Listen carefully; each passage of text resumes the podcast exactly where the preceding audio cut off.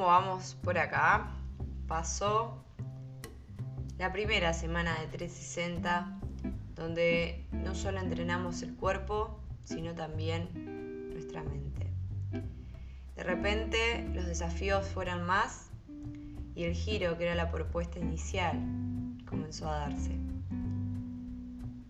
Estamos en la mitad del camino, pero estás escuchando esto, sabiendo qué va la cosa, sabiendo cómo estás posicionado y creciendo, no solo exteriormente, sino internamente. De repente te diste cuenta que todo eso de dale, vos podés, ya no te resuena, sino que empezaste a entenderte desde otro lugar, más amplio, más expandido, y acá estás. Entre lo que fue surgiendo, la primera semana se repetía mucho la frase, quizás para otros es poco, pero para mí es un montón. Y acá quiero poner un stop y repensarla, porque nos interpela tanto la opinión del otro que la tenemos implícita hasta en estos detalles. Aok. Rocío, bueno, fuiste a los bifes de una esta vez. Y sí.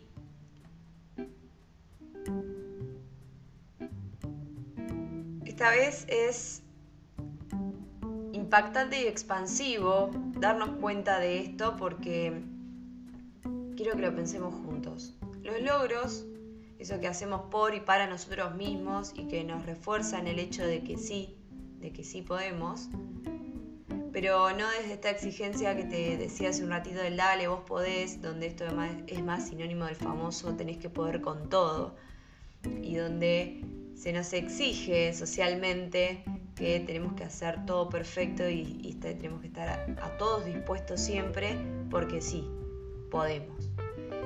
No va desde, desde este lado, sino de darte cuenta vos que podés a tu ritmo, que es tuyo más. Y que eso no se debe medir con ninguna varita que no sea la tuya. En esta frase que te citaba hace un ratito, quizás para otros es poco, pero para mí es un montón. Está implícito esto. ¿Lo habías pensado alguna vez? Lo que el otro puede pensar es tan fuerte o nos atraviesa tanto que hasta nuestros logros los pensamos desde ahí. Y la realidad es que no, te vuelvo a decir, tus logros, mis logros, son tuyos y son míos. Los tuyos los lograste en función de tu vida, de tu aprendizaje, de tus recursos, herramientas, capacidades de este momento. Nadie puede cuestionar lo que lograste ni debería decirte si es mucho o poco. Tampoco deberíamos considerarlo nosotros en función de eso. Acá podés estar pensando, bueno, pero es una expresión, valoro mis logros y celebro que lo hagas. Pero mi invitación más allá de, va más allá de esto. Debemos comenzar a desnaturalizar el hecho de que otros puedan opinar o evaluar qué es mucho o poco, cuando en realidad lo hemos logrado nosotros y por eso debemos darle el valor real lo que para nosotros eso significa. Porque no lo estás logrando para nadie, sino que es para vos. Y este también es el giro que te vengo a proponer. Comenzar, por otro lado, a tomar distancia de esto o a identificarlo cuando ocurra. Voy a un ejemplo concreto para que se entienda. ¿Te pasó alguna vez que compartiste con un familiar o un amigo algo que lograste, que puede haber sido incluso algo de 360, y te lo tiran abajo? Te comienzas a cuestionar si lo que estás haciendo, te comienzan a cuestionar si lo que estás haciendo está bien, mal, entonces vos te lo empezás a cuestionar y te desmotiva completamente. O, por ejemplo, le estás contando algún proyecto que tenés y otras personas te dicen, no, no van a salir, no es el momento.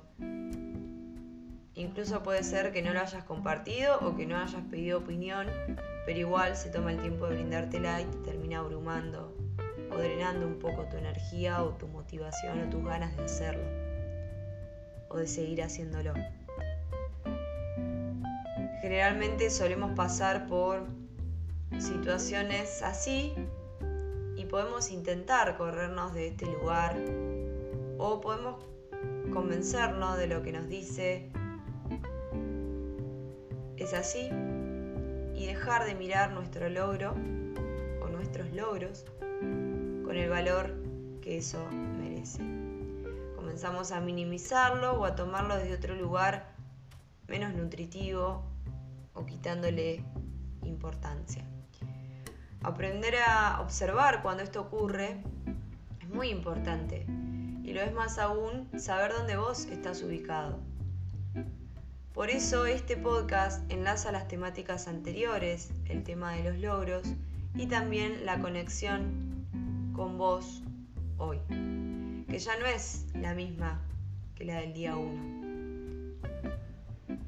Yo lo sé y vos también lo sabes a eso.